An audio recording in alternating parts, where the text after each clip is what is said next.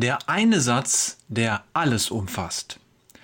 In der Gegenwart Gottes leben wir immer und überall, in jeder Sekunde unseres Lebens. Er ist allgegenwärtig, ob wir uns dessen bewusst sind oder nicht, auch in unserer Sprache. Heute entlasse ich uns mit einem locker luftigen Gedanken über die Allgegenwart Gottes ins Wochenende. Bisher habe ich diese Allgegenwart Gottes immer mit Orten in Verbindung gebracht. Denk nur mal an die berühmte Stelle im Psalm 139, in der David die Herrlichkeit von Gottes Allgegenwart besingt. Wo sollte ich hingehen vor deinem Geist und wo sollte ich hinfliehen vor deinem Angesicht? Stiege ich hinauf zum Himmel, so bist du da. Machte ich das Totenreich zu meinem Lager, siehe, so bist du auch da. Nähme ich Flügel der Morgenröte und ließe mich nieder am äußersten Ende des Meeres, so würde auch dort deine Hand mich führen und deine Rechte mich halten. Psalm 139, die Verse 7 bis 10 äh, Himmel, Totenreich und Ende des Meeres, sind das nicht Orte? Ich denke schon, doch sie sind noch viel mehr.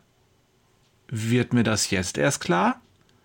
Nee, eigentlich nicht, aber es ist das erste Mal, dass ich mir darüber mehr als ein paar flüchtige Gedanken mache.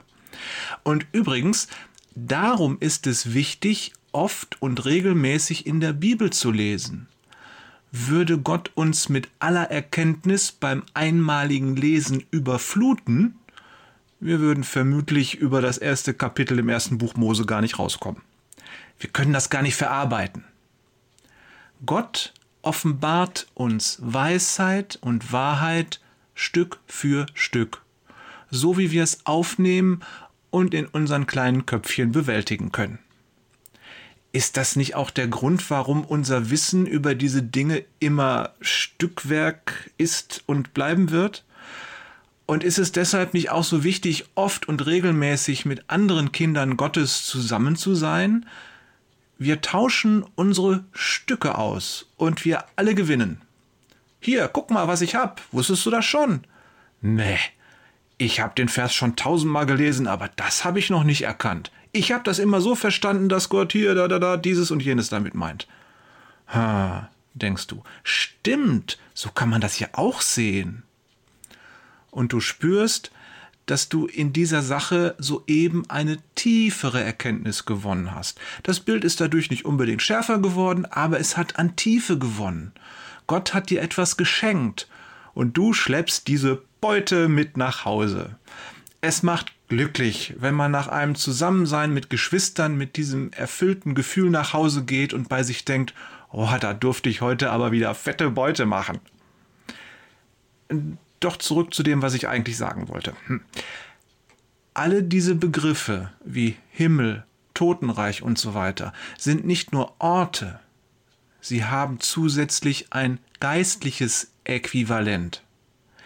Ich möchte das jetzt hier nicht weiter ausführen. Mir geht es heute um was anderes.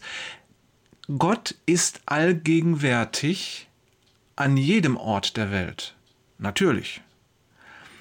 Doch er ist nicht nur in der materiellen Welt allgegenwärtig. Er ist es auch in der nicht materiellen.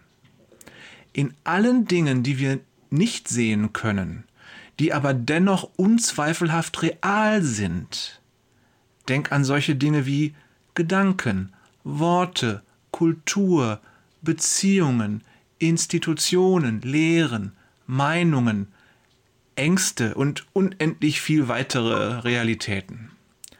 Was meine ich damit?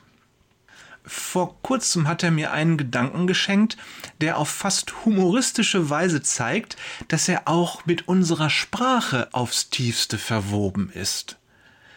Nimm dies Beispiel mit einer Prise Leichtigkeit. Es macht einfach nur Spaß, über Gott nachzudenken. Zunächst ein bisschen Grammatik. Die einfachste Form eines vollständigen Satzes besteht aus Subjekt und Prädikat. Zum Beispiel ich bete oder Hunde bellen sind zwei Beispiele. So kurz sie sind, drücken diese Sätze doch einen vollständigen Gedanken aus. In besonderen Fällen allerdings kann ein vollständiger Satz aus nur einem einzigen Wort bestehen.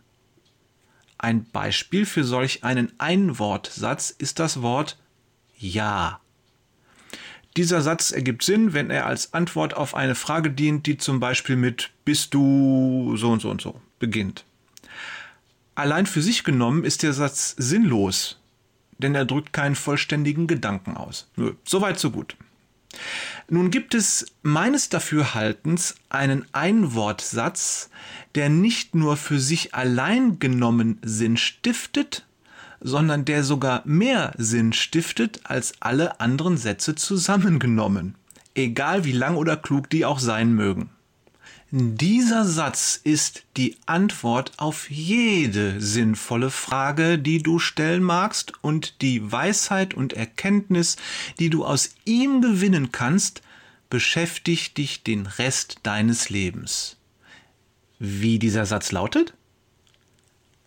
Jesus. Was sagt die Bibel? In Jesus sind alle Schätze der Weisheit und der Erkenntnis verborgen. Kolosser 2, Vers 3. Wir wünschen dir ein gesegnetes Wochenende. Jörg, unser Herr ist großartig. Peters und Thorsten, sag ich doch immer, Wader.